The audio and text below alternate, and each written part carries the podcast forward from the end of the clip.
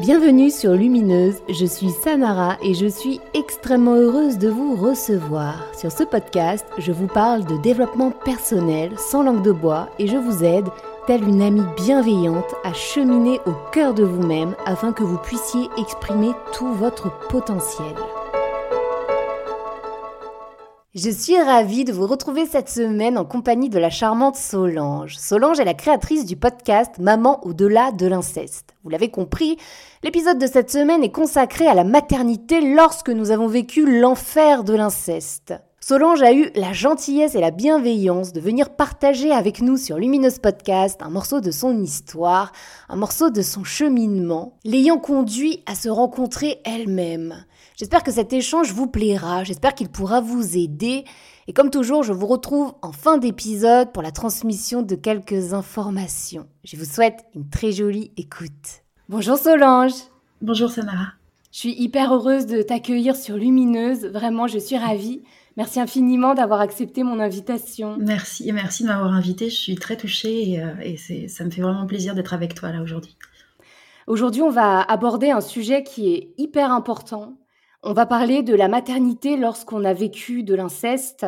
Et, toi-même, tu viens tout juste là de lancer ton propre podcast qui s'appelle Maman au-delà de l'inceste. Ça faisait déjà quelques temps que j'avais vraiment envie d'aborder ce sujet sur Lumineuse. Et là, ben, je veux dire, c'était euh, l'occasion rêvée et, qui plus est d'échanger avec toi. Je, sais qu'on va passer un merveilleux moment. Super, moi aussi, j'en suis sûre. Alors déjà, pour commencer, est-ce que tu voudrais bien, eh bien nous, nous raconter un petit peu la petite fille que tu étais? Et puis, euh, en tant que petite fille, avec ce parcours donc que tu as eu, parce que toi aussi, euh, tu, as vécu eh bien, cet enfer qu'est l'inceste, eh bien, en tant que petite fille, euh, est-ce que tu te voyais devenir maman un jour? Ah, hmm. Alors déjà, me raconter en tant que petite fille, c'est pas si simple pour moi. Je pense que ça, ça fait partie des certainement des certaines des, conséquences que je peux encore euh, vivre parce que j'ai toujours cette euh, bah tu vois quand tu m'as invité sur le podcast j'avais très envie je savais que je sais que j'ai plein de choses à dire euh, mais voilà ça fait partie de ces séquelles que je pense avoir encore porté de porter encore c'est de me dire en fait j'ai pas tant de retours que ça quoi.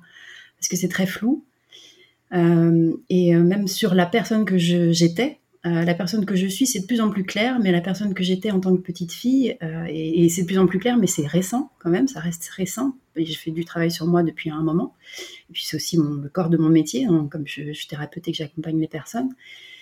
Et euh, pourtant, voilà, le, retour sur moi enfant. Donc, quand tu m'as dit, ce serait, j'aimerais beaucoup t'inviter, j'étais hyper excitée, mais en même temps, je me disais tout de suite, ben, puis il y a ce syndrome de l'imposteur aussi, hein, qui vient toujours qui vient toujours nous donner des petits coups de coude là et euh, qui je me disais euh, qu'est-ce que je vais pouvoir raconter sur moi parce que je ne sais pas je ne sais pas qui j'étais.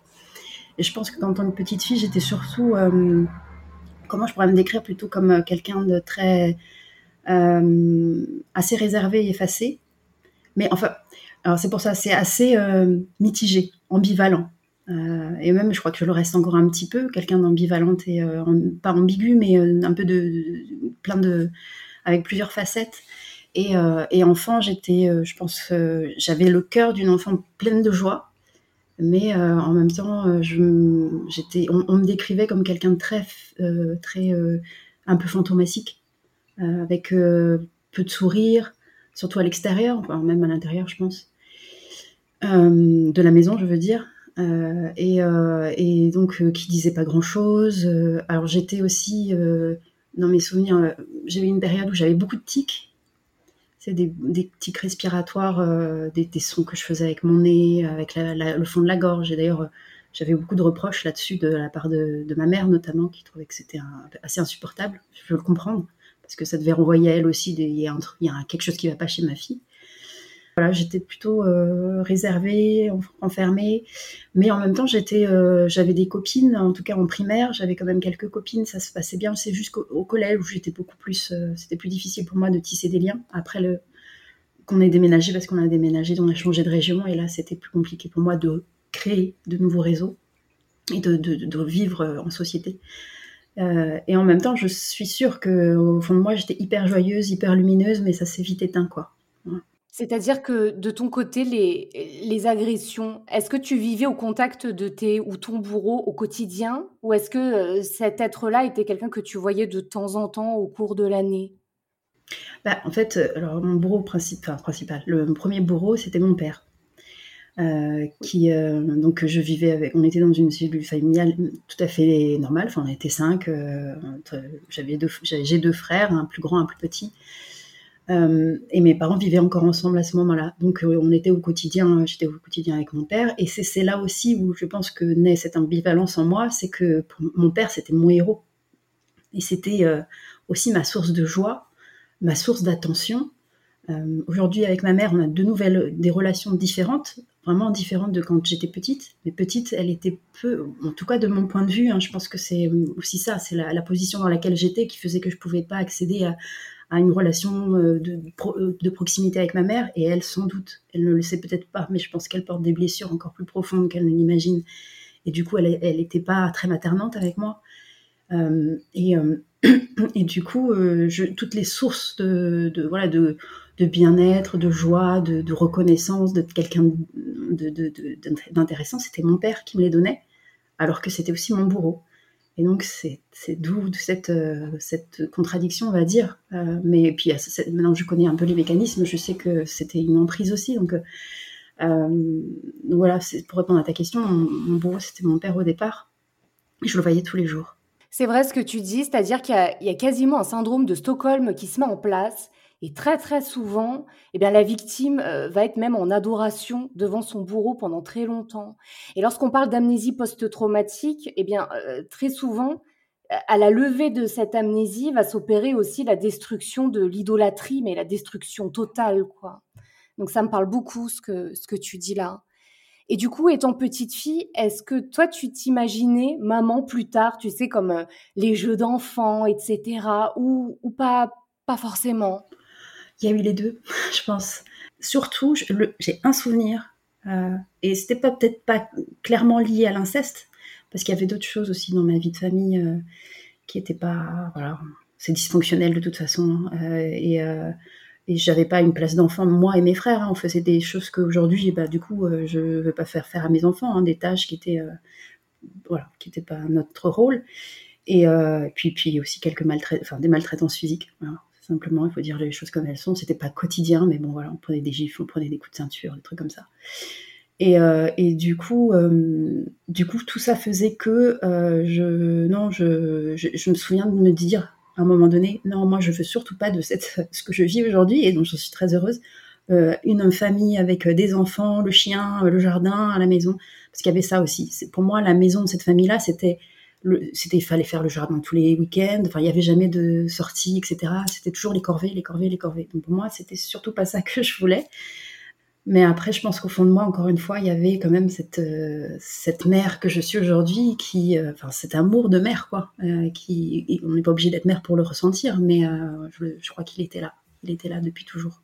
Et alors comment ça s'est matérialisé dans, dans ta vie là? C'est-à-dire que tu as rencontré ton, ton amoureux déjà vous aviez quel âge? Le père de tes enfants On était des bébés. moi, j'avais 18 ans. Il, en a, il a deux ans plus que moi. Euh, on était tout jeunes. Et, euh, non, il a fallu. Euh, bah, j'ai eu ma première fille à 31 ans. Donc, on est resté tout ce temps-là ensemble. On est encore ensemble. C'est pas facile non plus tous les jours, c'est des hauts et des bas, mais on est encore ensemble et donc je, ouais, même si parfois c'est difficile, je suis fière de voir que j'ai pu construire quelque chose de très solide et stable euh, au niveau relationnel et au point de faire trois enfants quand même ensemble. Donc, et c'était même lui, bon, je sais pas quelle, voilà, je peux pas dire son histoire à lui, mais mais il, il se voyait pas forcément tout de suite être papa et c'est en plus moi qui ai eu envie très vite. Euh, et je pense justement au début de notre histoire, par compensation aussi. Comme si j'allais. Euh, il y a eu, je, je pense qu'il y a une partie de moi euh, qui a fait, qui a été une mère réparatrice, surtout au début. Comme si je voulais me réparer moi à travers de la, maternité. Hmm. et puis finalement, je me dis que c'est un peu ce qui c'est clairement ce qui s'est passé. C'est comme si je, il y avait une, une, partie de moi qui était complètement vide et qui voulait se remplir d'un nouveau rôle que je pourrais maîtriser quoi. Et euh, c'est qu'au tout début, euh, il y avait rien quoi dans ma vie. Il y avait lui, Christophe, mon compagnon, mais je savais pas qui j'étais, sans le savoir en fait, sans savoir que je savais pas. Euh, sans savoir que j'étais dissociée tellement au point de pas ressentir euh, d'avoir aucune passion. Mais je me, je me, rendais petit à petit compte en, voyant ce qui se passait. Je voyais que lui, mon compagnon, il était euh, à l'époque aussi très passionné par plein de choses, mais passionné à fond et tout. Et à chaque fois, ça me mettait en colère parce que moi, je, enfin, ça j'étais jalouse sans le savoir, mais j'étais jalouse de voir que j'avais aucune aucune passion particulière, que je prenais ses passions à lui, donc je le suivais dans tout ce qu'il faisait, je faisais que des choses par rapport à lui, quoi.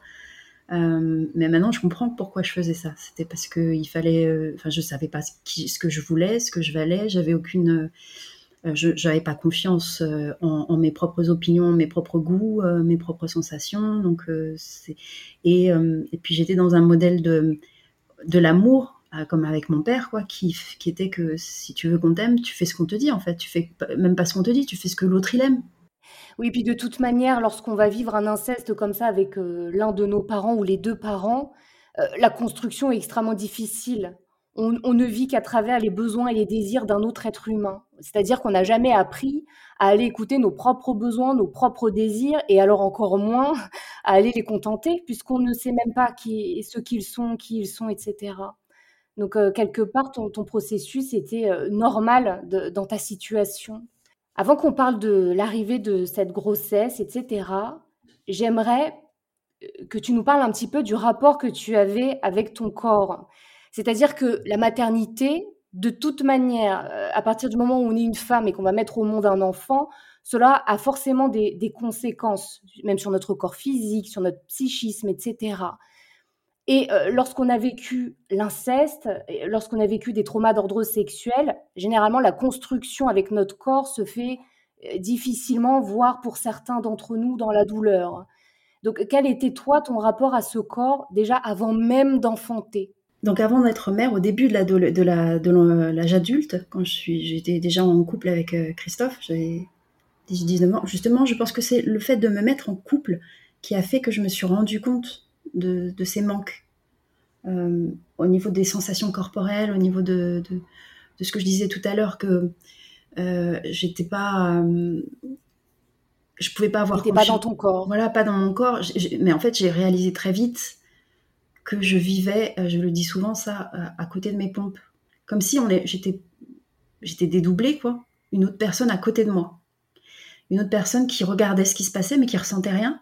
Alors que le corps, lui, sent les choses mais comme si je pouvais pas relier les deux, tu vois, comme si c'était vraiment un dédoublement de, personnalité. Parce qu'autant, euh, justement, j'ai, je sais que j'ai vécu euh, une période, c'était assez intense au niveau de l'hypersexualisation, tu vois, même enfant. Je, maintenant, je peux le dire sans, sans me culpabiliser ou en avoir honte, mais euh, j'avais des comportements qui étaient, ben, je sais que c'était pas normal, enfin c'était normal dans la situation, mais c'est pas un comportement d'enfant normal où euh, je passais des heures dans la douche, à, pas, pas à me laver, hein, parce que j'avais aussi ce problème au niveau du corps où euh, je ne supportais pas de me laver. Euh, donc je faisais semblant des fois d'aller à la douche, mais des fois où quand j'y allais, bah, je passais du temps, mais c'était des choses, voilà, parce que j'étais hyper stimulée. Et, et ado aussi, c'était un truc, enfin c'était compliqué. Et par contre, une fois que j'étais en couple avec mon compagnon, c'était c'était compliqué d'accéder à me lâcher, à me lâcher, voilà, à me laisser aller pour euh, être dans la sensation. C'est tout de suite euh, des trucs qui se passent dans la tête et je pense à tout sauf à, à, l'acte sexuel, à l'intimité, même s'il n'y a pas d'acte sexuel, c'est d'être ensemble et d'être bien. Euh, et donc ça a été longtemps comme ça, bien avant la maternité. Et j'ai eu la chance d'être tellement mal qu'à un moment donné, j'ai une de mes amies qui m'a dit Solange, ça va pas du tout, et ça se voyait. Euh, je te conseille, enfin, ça peut-être, peut-être ça va t'aider d'aller voir ma sophro, une sophrologue. Et elle, elle envoyait une à ce moment-là. Et c'est comme ça que j'ai rencontré la sophrologie. Je l'ai rencontrée. Et c'est vrai que je me souviens très bien que, peut-être pas tout de suite, parce qu'au début, c'était des consultations où, je faisais que pleurer euh, et, parler. Mais dès qu'on a fait un premier exercice de sophrologie, je suis sortie euh, de la consultation et je sentais sur ma peau l'air euh, qui, soufflait sur ma peau, le soleil, comme si j'étais re-rentrée dans mon corps. Des, ça, c'est des sensations incroyables, surtout lorsqu'on a été dissocié pendant la plus grande majorité de notre existence. le jour où on réintègre exactement ce que tu décris là, je trouve que c'est vraiment magique parce que c'est exactement ça. Ouais. Voilà, c'était le point de départ de mon travail sur moi. Euh, même si je pense que toute petite, j'ai toujours su que j'allais faire ça, quelque chose comme ça, d'être de, d'être dans la thérapie, dans le corps, dans la transmission et le développement. Euh, mais là, et donc du coup, j'ai travaillé, j'ai fait quelques séances avec elle, mais j'ai tout de suite su, donc à l'issue de cette séance, j'ai dit un jour je ferai ça pour les autres. Donc euh, c'est, pour moi, c'est tous les mmh. cadeaux de ce que, c'est comme ça que j'ai envie de les voir, c'est tous les cadeaux de, des malheurs que j'ai eus. Euh, parce qu'aujourd'hui, je, mmh. je, me suis autorisée plusieurs années après à faire, à réaliser ce rêve-là. Euh, mais c'est vrai que j'étais jusque donc avant cette séance-là, j'étais complètement à côté de mes pompes, à côté de mon corps. Et après, il a fallu travailler parce que c'est récent. Hein, et encore, je sais qu'aujourd'hui, je continue à travailler là-dessus, à me, re, me notamment dans les, les, les situations d'intimité. Euh, à, à pas me laisser basculer non plus dans, du rejet aussi parce que par exemple avec mes enfants ça peut être j'ai envie de leur montrer de leur d'incarner aussi euh, pour leur sécurité les limites du corps. Euh, moi, justement, quand elles sont, parce qu'elles sont très tactiles, et puis on fait énormément de câlins, et ça c'est merveilleux. Euh, mais des fois, ben, comme c'est des petites filles aussi, enfin des petits enfants, quoi, elles savent pas où sont les limites. C'est à moi de leur montrer. Donc là, là, je veux pas que tu, tu viennes me toucher. non, là, ça suffit, c'est stop pour moi. voilà, qu'elles sachent aussi qu'elles, c'est normal que chacun ait ses limites. Mais du coup, il y a des fois, et même avec mon conjoint, des moments où euh, je suis capable de tout rédire et tout stopper, tout fermer, euh, vraiment euh, tout colmater, quoi. Donc, il y a ce On ferme les portes, il n'y a plus personne. Oui. Ben voilà, et des fois c'est des. Puis moi j'ai un tempérament assez feu quand même, même si justement ça fait partie des choses que j'ai gardées en moi, que j'ai que très comment j'ai dissimulé justement par la dissociation et par la protection. Euh, mais euh, maintenant, ça ressort avec beaucoup plus d'autorité, oui, d'autorité, mais surtout d'autorisation à être qui je suis dans toutes les facettes. Donc, des fois, je peux envoyer bouler les gens avec assez, assez avec beaucoup de force et parfois de, pas de la violence physique, mais euh, voilà. Voilà par rapport Solange, à sort les crocs, là, faut, là, faut... là il faut faire attention. Oui. Ça peut, ça peut. Et là, ce rendez-vous avec cette sophrologue, c'était, euh, tu avais quel âge? C'était combien de temps avant la, mise en route quelque part du premier bébé? Ben, J'avais 19 ans, je crois, euh, par là, 18-19 ans. Et donc, euh, j'ai eu mon enfant à 30 ans, donc 31 ans. donc voilà, il y, a eu un laps de temps assez important. Plus de 10 ans de cheminement. Voilà. Euh, 10 ans de cheminement et un peu d'errance quand même, j'avoue. Euh, j'ai jamais eu je, crois que j'ai jamais eu une vraie, euh, enfin une vraie, euh, une, amnésie traumatique opaque. J'ai toujours su, ça m'a toujours accompagnée d'une certaine manière, mais comme j'étais dissociée, j'arrivais à m'en arranger, je continuais à être en contact avec mon père très régulier. Enfin même, j'ai travaillé avec lui longtemps. C'était, j'étais son ça, une sorte de protectrice pour lui. Enfin, il y a eu toujours eu une sorte de, d'inversion des rôles avec mes parents. et du coup, bon, mon père est décédé aujourd'hui, hein, mais euh, pendant longtemps, c'était euh, en plus de cette histoire d'inceste, il y avait aussi euh, Solange, c'est celle qui s'occupe de, comme mes parents étaient séparés, mais c'était une séparation très longue et très compliquée c'est celle qui va euh, euh, passer les messages à la mère, par contre, enfin des choses de, me passer des messages, oh, ma mère, ta mère, elle va me, elle, elle essaye de me mettre sous l'eau, enfin des choses comme ça qui me, me responsabilisait sur des choses qui n'étaient pas du tout mon, c'était pas à moi de faire ce genre de choses, donc c'était, euh, mais j'étais toujours en contact avec lui et donc du coup je, voilà, il y avait l'ambivalence de je supporte pas, je sais qu'il y a eu quelque chose d'insupportable et qui n'aurait jamais dû avoir lieu, qui est dégueulasse, qui me, qui me répugne, etc. Et en même temps, mon père, je l'aime, et même aujourd'hui, même aujourd'hui, je l'aime, quoi. Euh, et donc, du coup, c'était voilà, c'était pas facile de, d'incarner qui j'étais, même d'essayer de chercher qui j'étais, mais je le faisais parce que ça faisait partie de. C'était en moi déjà de savoir que savoir qui on est, c'est si essentiel et je souffrais de pas, justement, de pas le savoir parce que je me rendais compte que niveau professionnel, c'était un, enfer, euh, incapable de garder un poste plus d'un an, euh, incapable de savoir clairement ce que je voulais. Euh, je voulais faire quoi Je suis devenue prof et heureusement, enfin, oui, heureusement, j'ai des facilités, je ne sais pas comment, mais j'ai réussi à avoir mon CAPES très rapidement parce que j'ai été j'ai fait ça, cette démarche, parce que mon compagnon était prof. Voilà, encore un exemple où je ne mmh. savais pas, mais je faisais ce qui se passait autour de moi, et puis je voguais en fonction des autres. Euh, parce que j'avais pas de, j'étais une coquille vide, quoi. Vraiment. Euh, oui, mais ça t'a quand même permis, eh bien, euh, d'acquérir beaucoup d'expériences dans ah plein de domaines différents, quoi. Donc. ouais, non, je regrette aucun de mes, aucune de mes expériences, mais bon, voilà, c'était. Et du coup, tu nous dis que Ça a toujours été là, c'est-à-dire que c'est c'est comme si tu étais sous le joug d'une amnésie, mais qui était perméable quand même. Il y avait des, éléments qui traversaient quelque part ce voile nébuleux. À partir de quand est-ce que ça s'est éclairci À partir de quand tu as pu voir réellement la chose telle qu'elle était réellement, finalement? C'était là où j'étais en train de venir. C'était que euh, donc j'étais toujours en contact avec mon père euh, dans ses 18-19 ans quand j'étais entrée euh, dans la vie adulte, quand j'étais en couple avec Christophe et que après mon passage en Angleterre, on, s'est retrouvés plus régulièrement où ça devenait vraiment une histoire une histoire plutôt classique plutôt qu'épistolaire parce que quand j'étais en Angleterre, c'était des lettres qu'on s'envoyait, on s'aimait déjà très fort mais et du coup, bah, la relation elle était physique, elle était charnelle et là euh, tout en étant en contact avec mon père au, quotidien, euh, chaque fois, je me rendais compte que quand j'étais au, voilà, au lit avec mon compagnon, c'était très compliqué, c'était très tendu. Euh, et, puis dans mes rêves, en fait, c'est mes rêves. à cette période-là, je faisais des rêves trop bizarres et ça me mettait vraiment mal à l'aise. Là, par contre, ça me mettait. je le savais, mais je, ne comprenais pas pourquoi ça revenait comme ça. Des, rêves avec mon père, des rêves avec d'autres personnes, mais je voyais pas pourquoi il y aurait des, rêves érotiques, tu vois et où je me sentais vraiment coupable, je me sentais honteuse, je me disais mais c'est pas possible de faire des choses comme ça. Alors que d'un autre côté, avec mon compagnon légitime, on était bien ensemble, j'arrivais pas, ça, ça pouvait pas se faire naturellement, ça se faisait pas naturellement d'ailleurs, il fallait toujours qu'il y ait quelque chose de l'ordre de euh, une altération de la conscience, quelque chose, euh, voilà, des, mmh. Euh, quelque chose pour désinhiber un peu et, et, exactement, arrêter les, exactement. Voilà, c'est exactement le mot que je cherchais des désinhibiteurs, comme euh, voilà, je fumais du cannabis à l'époque avec mon compagnon, des choses comme ça, parce que sinon c'était pas possible.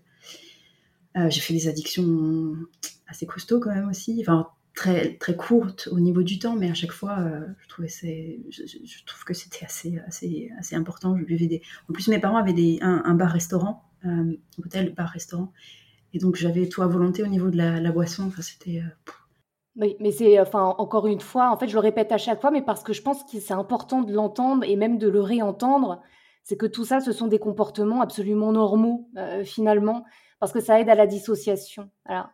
Grâce à ça, on est, on est toujours plus dissocié et on reste à côté de nos pompes, quoi. Mm.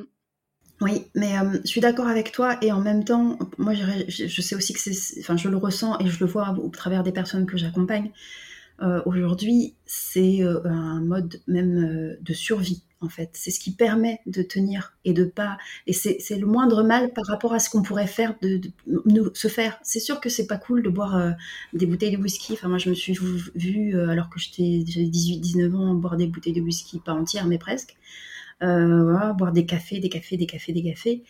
mais c'était comme si je pouvais enfin mettre de la vie dans mon corps euh, et, c'était peut-être un moindre mal par rapport à ce que j'aurais pu faire à ce moment-là si j'avais pas eu tout ça. Il y a eu une période où je m'en voulais tellement d'être passée par là parce que c'est compliqué de s'en, défaire et de pas surtout après euh, faire d'autres addictions, euh, voilà.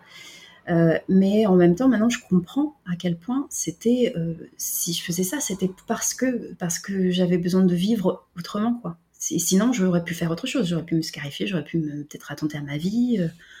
C'est une autodestruction peut-être, mais qui était nécessaire. Mais je, crois qu'aussi ce qui est compliqué dans mon histoire, c'est euh, et même encore un peu aujourd'hui, c'est que j'ai jamais vraiment eu conscience de l'horreur de ce que je vivais, de l'anormalité, même anormal, je trouve que c'est pas forcément euh, adapté. Euh, c'était clairement transgression, la, pire des transgressions qu'aurait pu faire mon père, mais dans une telle douceur, dans un tel c'était l'amour, quoi. moi, c'est comme ça que j'avais défini l'amour. Et c'est là, il y a, quelques l'année dernière où j'étais en thérapie, je suis encore en thérapie, mais euh, on a vraiment touché du doigt tout ça, où j'ai coupé les liens de façon énergétique et aussi conscience au niveau de la conscience, dans le cœur et dans l'énergie, avec euh, cette notion de l'amour comme celle que j'ai vécue avec mon père. C'est pour ça que c'était si compliqué pour moi aussi de c'est compliqué encore de, pouvoir me laisser aller dans l'amour de mon compagnon, l'amour de mes enfants, c'est pas pareil encore.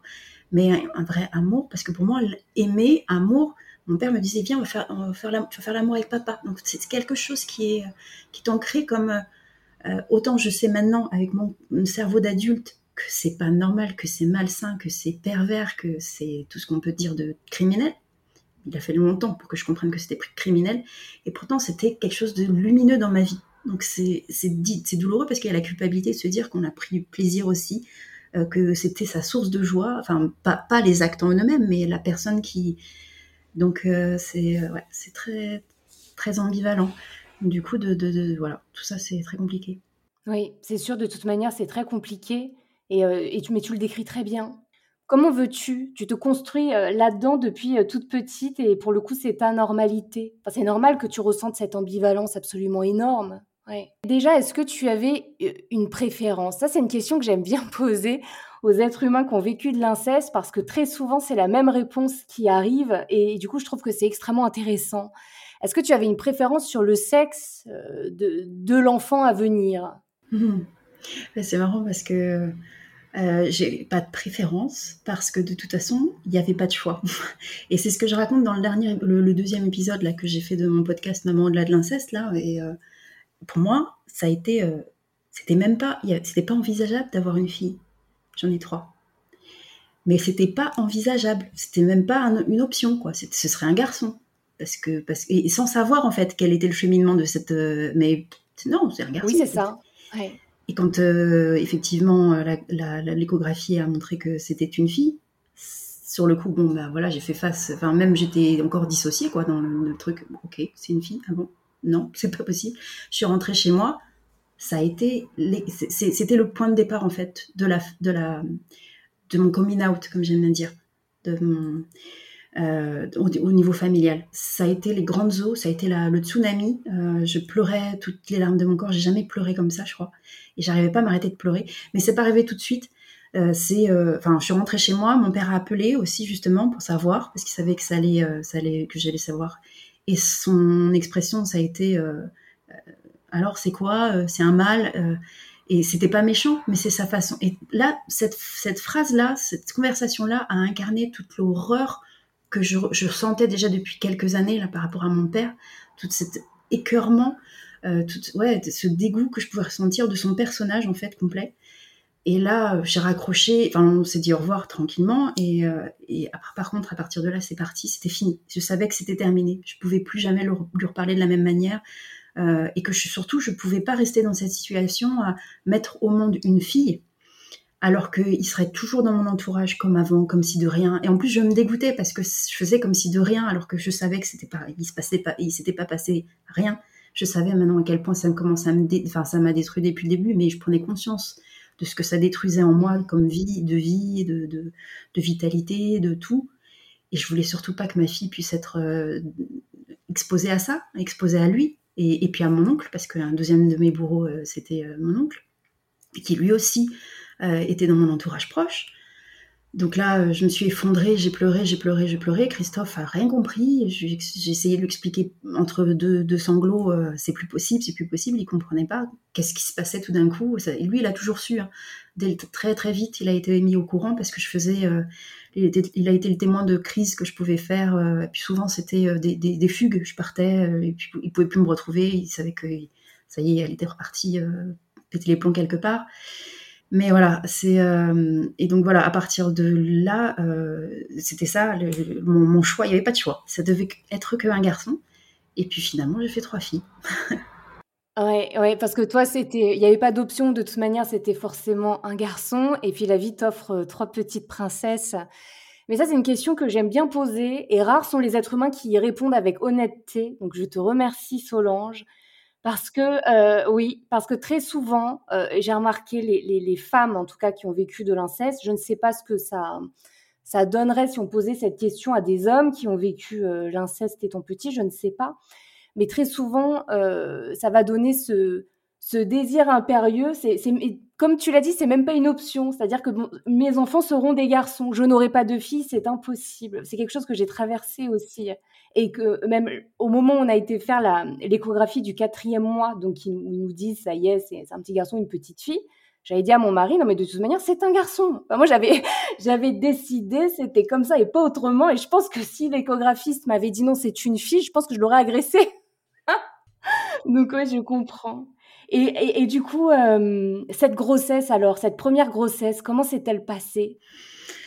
Ah, bah, là aussi, j'en parle dans mon, dans mon podcast parce que malheureusement, c'était très très euh, douloureux. Euh, physiquement, ça a été, hein, j'étais pas trop trop malade et tout ça, euh, je dormais beaucoup, mais émotionnellement, j'ai tellement pleuré, tellement, tellement, tellement pleuré. Donc déjà depuis ce moment-là, parce qu'au début, la grossesse, bon, jusqu'à jusqu'à l'échographie de, de, sexe, là, c'était c'était plutôt, voilà, ça se passait bien, j'étais plutôt joyeuse, j'étais contente, enfin, j'allais faire un, petit bébé, je faisais un bébé et tout ça, on, était bien tous les deux, avec la, petite qui arrivait, et, euh, et puis jusqu'à là, jusqu'à ce moment-là, euh, je pas encore toutes ces, ces, réminiscences, ces, craintes par rapport à l'avenir, euh, et, j'avais tout mis sous le tapis, bien proprement. Et puis, donc, c'est sorti à ce moment-là, puisque c'est une fille, et que je me suis dit, pour moi, dans ma tête, clairement, si c'est ma fille en plus, ça va forcément se reproduire avec mon père, ça va forcément se reproduire avec mon oncle, etc. Donc là, à partir de là, je ne faisais que pleurer, surtout sachant que c'était plus possible. Je ne pouvais plus, à partir de ce moment-là, faire comme si de rien. Ça, c'était plus possible. J'avais cette responsabilité, c'était impossible. Euh, c'est pas possible. Donc du coup, j'ai pleuré énormément. J'ai pris la décision quand même de me faire accompagner. C'est là où j'ai euh, pour la première fois rencontré une psychologue. Et, et, euh, donc, donc là, j'ai aussi eu la chance de pouvoir mettre des mots très, très vite sur ce que je ressentais. mais et, me et faire en sorte de créer un lien comme avec mon bébé, parce que c'était ça que ça j'ai beaucoup de gratitude envers cette psychologue qui m'a dit c'est important que vous puissiez lui, même si vous pleurez, euh, vous culpabilisez pas, mais surtout parlez-lui. Donc euh, j'ai même créé euh, une petite chanson que je chante encore tous les soirs à mes enfants. C'est vraiment notre rituel. C'est une chanson que j'écris avec mes mots, avec une petite, une petite mélodie comme ça. Et, et, elle, et, je lui chantais tout le temps, tout le temps, tout le temps. entre deux pleurs, je lui chantais pour la rassurer, comme si je pouvais vraiment lui, la tenir dans mes bras et, la bercer. Et là, tous les soirs, on chante ça ensemble et c'est magnifique. Mais euh, ouais, c'était très très compliqué. Je pense qu'elle l'a vécu aussi, elle. Enfin, c'est sûr, parce que c'est une enfant qui est, euh, elle est, elle est aussi pleine d'ambivalence, mais elle a comme pas, euh, elle n'arrive pas à s'autoriser à être joyeuse, lâcher prise. Elle, a, elle va avoir 11 ans là dans quelques jours, et je pense que plus ça va, en plus elle va vers l'adolescence, et alors elle a encore plus de conscience de attention, machin et tout ça mais elle a toujours été très, euh, très, très réservée dans le sens où je me réserve, quoi. Vraiment, je, je ferme, je, je, je vais pas. Et, pourtant, elle est pleine de joie, pleine de vie. Enfin, terriblement, elle me fait euh, penser à ce que j'étais quand j'étais petite. Donc, euh, des fois, ça m'alerte. Je me dis, est-ce qu'il s'est passé quelque chose? Alors, je suis très prévenante et très près d'elle et très demandée. Et je veux pas trop non plus l'étouffer parce que je veux pas la traumatiser alors qu'il n'y a pas de traumatisme mais je demande régulièrement si tu as envie de me dire euh, quelque chose, n'oublie pas, je suis là. Euh, voilà, c'est compliqué, mais euh, j'essaye d'être toujours là, lui, mm, parce qu'elle elle est pleine de colère aussi. Je vois comme elle peut être très vite, elle se déclenche très tout de suite en fait quand ces deux sœurs qui sont elles, la, celle du milieu, sa, sa, cadette, elle est pleine de joie, pleine de mouvements, elle danse sans arrêt tout ça, alors qu'elle, elle, bah, donc ça l'énerve parce qu'elle n'ose pas, elle se s'autorise pas tout ça. Euh, la petite dernière aussi, elle, bah, elle est tout le temps en train de parler, de rigoler, toujours faire le clown et ça l'énerve très vite aussi. des choses comme ça où je pense que ça l'a marqué. Et puis bon, notre histoire aussi, de, son histoire de naissance était compliquée aussi parce que. Oui, parce que pour tes deux autres grossesses, euh, pour tes, pour tes deux autres grossesses, là, ça s'était passé totalement différemment. Oui, j'ai fait beaucoup de chemin, mais en même temps, elles ont leur histoire aussi. Hein. Euh, c'était pas forcément, pas forcément lié à l'inceste, mais euh, bon, voilà, il y a eu d'autres, d'autres, d'autres problématiques euh, pour les deux dernières grossesses. Mais elles sont différentes. Celle du milieu, je pense qu'elle a été plus choyée, la, la grossesse. c'était vraiment, voilà, c'était plus, plus, doux pour elle. Et pour ton aîné, donc, il y a eu donc tout cet aspect psychologique, émotionnel qui a été très dur. Euh, et, et, ce corps, et ce corps qui s'est mis à changer, à s'arrondir, etc. Comment tu l'as vécu, toi? Euh, Mon corps qui se transformait, ça va. Parce que je crois que ouais, ça fait partie de moi aussi, ça transformait mon corps très régulièrement. Je prends du poids, j'en perds, je prends du poids, j'en perds. Enfin, maintenant, ça stabilise un peu hein, depuis quelques années, mais euh, c'est un peu un truc qui, voilà, ça fait partie de moi. non, je pense que j'étais au contraire Ouais, c'est ça. Au contraire, euh, fière et, euh, et, heureuse de sentir la vie qui se mettait en place là où moi j'arrivais pas à la mettre. et, puis de la sentir bouger dans mon corps et tout. Puis j'étais tellement ouais, centrée sur les émotions aussi et faire en sorte qu'elles soient quand même assez douces, que ma grossesse arrive à être pas trop traumatisante pour mon bébé. Ça, ça fait vraiment partie du truc qui était compliqué pour moi parce que vraiment, je pleurais tellement. Alors, je passais mon temps à, lui parler, mais à pleurer parce que c'est là aussi où s'est opérée la rupture avec mon père.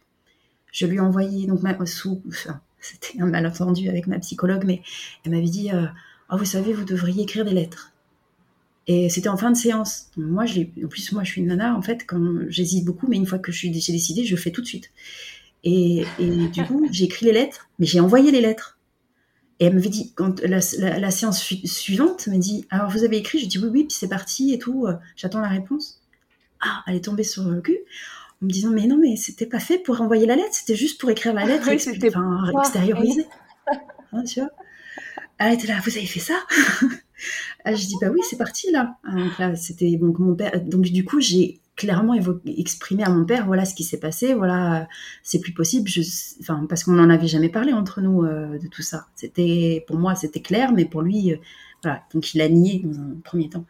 Mais euh, bon voilà du coup il y a eu plusieurs étapes mais au final c'était la dernière enfin c'était fini. Après on s'est pas revu pendant cinq ans. Et puis du coup j'en ai parlé aussi à, à ma mère qui est venue en, en consultation avec moi avec ma psychologue et là, on a fait euh, l'explication, la, la révélation. Il y a eu beaucoup de pleurs à ce moment-là. Donc voilà, au niveau émotionnel, c'était beaucoup, beaucoup de. Il y a eu cette rupture. c'était hyper lourd. Hein. Déjà que déjà qu'une grossesse avec les hormones, etc. De toute manière, c'est jamais forcément évident. Mais là, tu as vécu vraiment quelque chose de très dur. Ouais. Tu disais que ton père a nié dans un premier temps. Est-ce qu'il a fini par admettre à, un moment donné ou pas du tout? Ouais, moi j'ai eu beaucoup de chance, vraiment. Je trouve que j'ai eu beaucoup de chance euh, dans, mon parcours. Euh, au début, dans ses lettres, c'était oui, mais c'est normal. Euh, ce que je faisais, c'était juste, je faisais la toilette, etc. Bon, il a essayé de se, dédouaner, tout ça. Puis après, ça a été oui, mais parce que ta mère, elle n'était pas disponible et tout. peu importe, c'était pas une excuse. De toute façon, ma mère m'a dit non, c'est faux. On, s'en fiche. En fait, à la limite, c'est pas le problème. Et après, bon, bah, il y a eu cette rupture de 5 ans. et, et, finalement, comme il était très malade, je suis revenue parce que c'était pas possible pour moi de il était en sursis finalement et, je je pouvais pas laisser les choses comme ça. Et je crois que ah oui non, ma deuxième venait de était avait une dizaine de mois. Et, euh, donc du coup, j'ai décidé euh, d'aller le retrouver. On n'était pas du tout dans la même région, mais de le voir avant, parce que je savais qu'il est, je savais pas s'il allait mourir, mais en tout cas, il était atteint d'un cancer du poumon qui se propageait pas mal quand même. Euh, et, donc, je suis allée le confronter, mais en même temps, j'y allais juste aussi pour le voir. Mais en, moi, c'était l'idée d'aller lui, dire voilà ce qui s'est passé, tu le sais, et maintenant où on en est. Et donc, j'ai eu la chance euh, quand même. Au début, il a dit euh, bon, bon, il était, c'est compliqué parce qu'il était dans une position vraiment affaiblie de vulnérabilité avec le respirateur là. Il n'était pas à l'hôpital, mais chez lui, avec sa bombe à oxygène et tout ça, il était très, très, très fatigué, il faisait pas semblant, il était vraiment très malade. Euh, donc je lui ai dit, on s'est retrouvé enfin tout seul pendant quelques temps, et je lui ai dit, euh, voilà, tu, tu, tu, sais tout ça, tu, sais pourquoi on était, on s'est pas revus, et tu sais, tu te souviens les lettres. Oui, au début c'était un peu compliqué pour lui de dire quoi que ce soit. Et puis finalement, quand en voyant, euh, j'étais tellement le cœur ouvert et lui expliquer que c'était important qu'on en parle, que j'avais besoin qu'il m'entende et que j'avais besoin de l'entendre me parler de tout ça, il a concédé en disant bon, je suis il, a fini, il a admis, et puis il a fini par dire, je suis désolé si je t'ai fait du mal. Et ça, euh, c'était déjà pas mal, mais c'était pas suffisant. Et de lui-même, il a dit, je suis désolé de t'avoir fait du mal. Et tu vois, j'en ai une ah. émotion encore, parce que vraiment, euh, j'ai beaucoup de gratitude pour ces mots-là, parce que c'est pas, c'était pas la condition de, bon, d'accord, peut-être, je peux, ok, je t'ai peut-être fait du mal. C'était, oui, je t'ai fait du mal, je le comprends. Et c'était. Euh, il, a, pris l'entièreté euh, de la chose. Il a mm. pris sa responsabilité sur ce moment-là, en tout cas. Bon, après, je sais que mon père, c'était un gros gosse, quoi. Et qui est certainement rempli de traumas. Euh, là, en ce moment, je suis en train de. J'ai des, comme des, des, des, messages qui me viennent de, de, ce qui a pu lui arriver. Je sais pas, après, je. Je ne sais pas, j'ai pas de don de divination ou quoi que ce soit, mais je me dis que peut-être qu'il a eu une histoire aussi. C'est certainement qu'il a été ah bah, victime. De toute manière, Solange, ça vient généralement pas de nulle part. Hein. C'est pour ça aussi que du coup ça donne aussi mauvaise presse aux victimes, notamment d'inceste. C'est que va y avoir des raccourcis qui vont être faits de tu as été abusé, tu deviendras abuseur. Et ça c'est faux. En revanche, ce qui est vrai, c'est que dans tous les abuseurs qui existent, je pense que la quasi-totalité, la quasi, a été effectivement abusée. Quoi. Donc oui, c'est fort probable, malheureusement. Oui, et comme tu dis, à un moment donné, comme nous, toi, comme moi, on prend, nos responsabilités et on choisit je sais pas, c'est peut-être difficile c'est peut-être un raccourci de dire ça, mais je pense que si, à un moment donné, on doit tous avoir le. il y a, un, moment où on, se prend la position, on choisit. Je, veux aller mieux ou je veux juste perpétrer. Enfin, j'ai envie, je pense que si, c'est ça. C'est une décision qui se met en place. C'est peut-être pas conscient, mais. Euh, parce que moi aussi, par rapport à mon histoire de mère, encore, euh, c'est compliqué, hein, des fois. Tu vois, les câlins avec mes enfants, tout ça, euh, maintenant ça va. J'ai décidé que c'était juste le cœur qui te fait être là. Euh, j'ai pas juste décidé, j'étais accompagnée, je suis accompagnée. Voilà, j'ai des regards, euh, j'ai une prise de hauteur et tout ça. Puis mon métier fait que je me suis formée et je peux voir les choses autrement. Mais au départ, c'était tellement compliqué. Qu'est-ce qui était difficile du coup dans les câlins, par exemple, avec tes enfants? Bah, c'était toujours de. Bah, je crois que par moment, j'avais ce que, ce que, ce que, pouvait, euh, ce que peut euh, décrire euh, Muriel Salmona comme la colonisation, tu sais, comme des, des flashs de, de trucs. ça, ça, je me disais, mais qu'est-ce que ça vient faire, ces images-là, dans ma tête Quand je fais le change, aucune. Enfin, tu vois, c'est compliqué parce que j'ai aucune envie de quoi que ce soit, mais c'est comme si. Je me disais, j'entendais, et si, si tu faisais ça c'est comme s'il y avait quelqu'un qui m'envoyait un message. Si tu faisais ça. Ouais, ton bourreau intérieur. ton bourreau intérieur qui, qui, parlait dans ta tête pour tenter de te faire essayer quelque chose, quoi. Hmm. Ouais, et maintenant, je me... donc par rapport à ce que dit Muriel Samona, ce que j'en comprends en tout cas, euh, par rapport à la colonisation, c'est que vraiment je sens, en tout cas ça m'a ça vachement déculpabilisé, décomplexé d'entendre ce qu'elle dit par rapport à ça, c'est que je sens que c'est pas à moi. J'ai téléchargé le logiciel de mes agresseurs. Et que ça se, c'est comme si j'étais hantée, envoûtée. Ouais, mais ça c'est euh, et bon. Et du, coup, j'avais, déjà cette prise de recul. Hop, dès que ça venait, je prenais, j'avais la chance de ne pas être toute seule, donc je disais non, maintenant toi tu fais, s'il te plaît. même si j'ai pris énormément de place, surtout dans ma première euh, maternité, la première fois que j'étais maman, j'ai pris tellement de place qu'il y avait de la place pour personne. Mais dans ces moments-là très ponctuels où je sentais que c'était, ouh là là, c'est bizarre ce qui se passe là hop, je vais laisser la main, je dis, il faut, il faut que tu prennes le relais là, il faut que tu fasses le, change et tout ça. Mais aussi, euh, comme j'étais maman hyper vigilante et tellement dans cette peur euh, que je ne laissais pas la place parce que j'avais aussi peur que les autres puissent pas bien faire et surtout puissent faire du mal à mon enfant. Et donc là aussi, pour les câlins avec mes enfants, ça peut encore arriver aujourd'hui. Euh, je me dis, mais euh, là, est-ce que j'ai le droit de mettre ma main là? Est-ce que j'ai des, questions qu'on se pose pas quand on n'a pas vécu ça, je pense.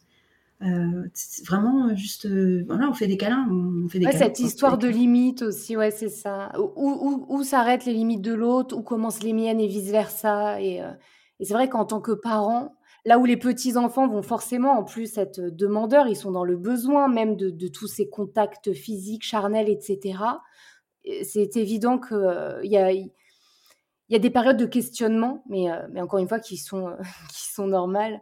Mais effectivement, lorsqu'on n'a pas été abusé, ou en tout cas pas au cours de notre petite enfance, je pense même pas que ça traverse l'esprit, ce genre de questionnement. A contrario, pour des êtres humains euh, bah, comme toi et moi, oui, ce questionnement a toute sa place et est présent. Et, et quelque part, il est sain aussi. Hein. C'est sain de, de, se demander, même pour, pour le, cet autre être humain qui est mon enfant, ben, est-ce que moi je vais pas un peu trop loin là? Est-ce que c'est normal? Ou, peut-être justement est-ce que je donne pas assez? C'est sain. Mm.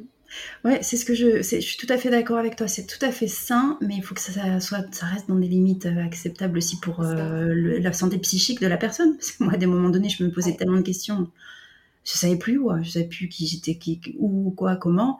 Mais effectivement, je pense que c'est sain. Il y a des, il y a des, des, personnes, il n'y a pas de mal certainement, mais des fois je me dis, même la question du bisou sur la bouche, là, on en parle de plus en plus. Moi, je me demande encore, enfin, je sais pas que je me demande, parce que je pense que je suis, c'est ok, c'est normal, de, enfin, c'est pas que c'est normal, mais je suis dans mon bon droit de me dire, c'est pas bon de faire des bisous sur la bouche euh, à nos enfants, ça leur inculque un message qui est pas, qui est pas bon par rapport à leur intimité. Euh, ma fille, la petite dernière, elle réclame tout le temps des bisous sur la bouche, tout le temps, tout le temps, tout le temps. Mais c'est devenu un jeu parce qu'elle sait que je mets des limites à cet endroit-là. Même ma, deuxième qui a 7 ans, Alors, c'est les, elle, c'est les seins, c'est toujours. Mais je sais que c'est parce que c'est affectif et ça lui rappelle. Elles, ont été très longtemps, elles ont été allaitées. Donc, euh, puis c'est doux, effectivement, c'est doux quand même. C'est un endroit, c'est pas, ça n'existe pas ailleurs chez les hommes et tout ça. Enfin, donc, mais je, voilà. Et là, je commence à lâcher prise. Au départ, c'est dès qu'elle je stop. Mais j'ai pris conscience qu'il y avait aussi moi ma carapace qui se met en place dès qu'on touche des endroits un petit peu sensibles, et notamment quand c'est pas approprié. Enfin, pas approprié, c'est-à-dire que voilà, de savoir cette limite, quand est-ce que c'est approprié ou pas approprié, et du coup leur lâcher un petit peu la bride, et quand elles sont bien, la poser sur ma poitrine et que elles font, elles sont pas, c'est pas, c'est pas exagéré. Voilà, je, je, suis plus tout le temps systématiquement en train de les repousser, seulement quand c'est suffisant pour moi. Je trouve que je leur dis clairement, là c'est mon corps, je te dis stop, et c'est aussi dans un souci de toujours transmettre, euh, leur transmettre les billes. Je sais que là c'est mon corps, je, je peux dire non quand j'ai besoin, quand je décide et tout ça. Au niveau de tes accouchements, les, trois euh, se sont bien passés? Est-ce que le premier a été peut-être plus difficile que les autres? Pas du tout. Eh ben, c'était ben, cette grossesse-là, la première, elle a été vraiment très très euh, différente des autres. Déjà, la petite était euh, pas en posture comme il fallait, elle, avait, elle était en siège. donc on attendait, on espérait qu'elle se retourne. Je faisais tout ce que je pouvais pour qu'elle se retourne, sauf qu'elle n'a pas du tout eu le temps parce que j'ai fait un accouchement prématuré. Enfin, j'ai fait une, fissure de la poche des os à 7 mois et demi. Donc euh, voilà, on s'y attendait. En plus, je n'y connaissais rien, j'étais pas tellement bien accompagnée. Euh, ma sage-femme ne me répondait pas à ce moment-là quand j'ai senti qu'il y avait un liquide et je sentais que c'était pas normal, euh, qu'il s'était écoulé. Je sentais que c'était pas normal. Bon, j'ai pas eu trop de réponses. On m'a dit juste vous allez à l'hôpital, qui n'était pas celui que j'avais par lequel j'ai été suivie à ce moment-là parce que j'ai choisi une clinique et finalement la clinique ils m'ont répondu en disant ah non, ben, on peut rien faire pour vous, vous allez à l'hôpital aux urgences. Donc j'étais accueillie. En plus, c'était l'époque du, des soulèvements du printemps arabe et tout. Enfin, j'avais une sorte d'apocalypse, d'atmosphère d'apocalypse. Mais vraiment, c'était ça. Là, là tu avais envie de mettre au monde un bébé en pleine sécurité, amour et bienveillance. Ah non, mais ce qu'on voyait à la télé, c'était terrible. Hein. Tous les soulèvements de partout. Il y avait eu aussi le, le tsunami, justement. Je crois que c'était à Phuket. Pour moi, c'était la fin du monde à cette époque-là. c'est vrai que tu as accouché à cette période-là. Voilà. Mais en même temps, j'avais cette graine de pulsion, de, de, joie et d'espoir. je mettais la, vie euh, en, place. Et donc, euh, on est allé aux urgences. On a été, c'était, je, me vois encore rentrer dans ces couloirs très sombres où il y avait personne parce que c'était fin de journée. Je, sentais que je passais d'un monde à un autre. Et, donc, euh, voilà, la petite va arriver. Nous, on dit, ben non, vous repartez pas de cet hôpital sans votre enfant. Enfin, vous repartez pas de cet hôpital. Euh, voilà, vous allez accoucher. Alors que c'était pas prévu. Elle avait un mois et demi d'avance. C'était pas bon. Donc, on m'a expliqué qu'effectivement, il fallait faire une césarienne, qu'on n'allait pas la faire tout de suite, tout de suite, parce que vu qu'elle était en césarienne, vu qu'elle était en siège, on ne pourrait pas la faire tout de suite parce que les poumons n'étaient pas encore matures. Euh, et qu'il fallait faire euh, une injection de cortisone. Donc il fallait absolument que je garde la petite au chaud pendant trois jours, alors que ma fissure des os était euh, déjà, ma, poche des os était fissurée. Donc c'était bon, c'était compliqué dans cette atmosphère hein, absolument cauchemardesque. L'hôpital, il y avait les, comme dans les films, les néons qui, s'allumaient, qui s'éteignaient, c'était trop bizarre. Et personne. Oh, le film d'horreur. J'étais accueillie par oui, puis je me suis fait engueuler en arrivant en plus, parce que j'étais accueillie par une sage-femme, la directrice ou je sais pas quoi, qui, qui, m'engueulait parce que mon, ma clinique d'origine ne voulait pas de moi. mais moi, j'étais complètement paumée, encore sidérée et dissociée. Bon, bah d'accord. Bon, après, elle s'est excusée parce qu'elle savait pas, enfin voilà, elle était péchue, elle voulait pas m'engueuler, mais c'est tombé sur moi. Et voilà, donc j'ai gardé ce, cet euh, accouchement, parce que c'est quand même un accouchement, était particulier pour ce, contexte-là, où je suis restée à l'hôpital du coup euh, euh, allongée, euh, peut-être pas trois jours, mais deux jours par là. il fallait absolument pas que la petite sorte, que je la garde, tout le temps que les poumons soient, soient assez costauds. Et, et puis finalement, le, j'ai eu le temps du coup de me poser de d'écrire des choses, de, d'être accompagnée. mon compagnon, il pouvait venir me voir régulièrement. Et puis quand on a fait la, la, césarienne, le regret, c'est que j'aurais bien aimé qu'il soit là euh, et c'était pas pas proposé dans cet hôpital là. Donc le bébé, euh, j'ai, entendu mon bébé, on l'a posé un petit peu, euh, je restais avec elle quelques secondes, je, l'ai reconnue, enfin c'était quelque chose de magnifique, très doux. Et puis finalement, elle est partie. Et ce qui a été très douloureux quand même, c'est que j'ai pas pu la voir tout de suite. C'était après ça, elle était mon poids poids avec son père, mais comme j'étais moi en césarienne, il fallait pas que je bouge il fallait euh, que je fasse mon pipi avant de pouvoir faire quoi que ce soit. Enfin, en fait, je pouvais rien faire. Pendant... J'étais pas censée sortir de mon lit avant 24 heures au moins. Donc elle, elle était en, en, néonate. Donc elle pouvait pas être avec moi. Elle était en néonate avec les tubes dans une couveuse chauffée et tout ça. Et donc ça, c'était très compliqué quand même. J'avais les agrafes et tout, c'était compliqué. Et, et, puis finalement, la force, cette rage de pouvoir retrouver ma, petite a fait que je me suis levée vachement vite, vachement tôt. Bon, on m'a mise quand même sur une chaise roulante pour aller jusqu'au huitième étage pour aller la retrouver en néonate. Mais euh, voilà, c'était très beau de ces retrouvailles tout de suite euh, avec ma, petite. Est-ce que tu t'es sentie tout de suite euh, pleinement maman avec ce petit être humain? Bah, là encore, je crois que j'étais dans une sorte de puissante compensation. C'est là, j'ai investi mon rôle, mais d'une à 100%. Ah mais plus que ça. Et c'était complètement épaté à l'hôpital en fait, parce que j'avais mes agrafes. Normalement, j'étais pas censée marcher, rien. Et en fait, j'étais à, 1000%. J'étais tout le temps auprès d'elle, tout le temps. Je passais ma nuit pratiquement en néonate. C'était les infirmières qui me disaient mais allez vous coucher, c'est pas possible, on est là. Moi, je voulais pas la laisser. C'était euh, là, la fusion allait, allait entrer en, place tout de suite. C'était, je pouvais, et puis je voulais absolument l'allaiter, mais comme elle avait la, la sonde, c'était très compliqué.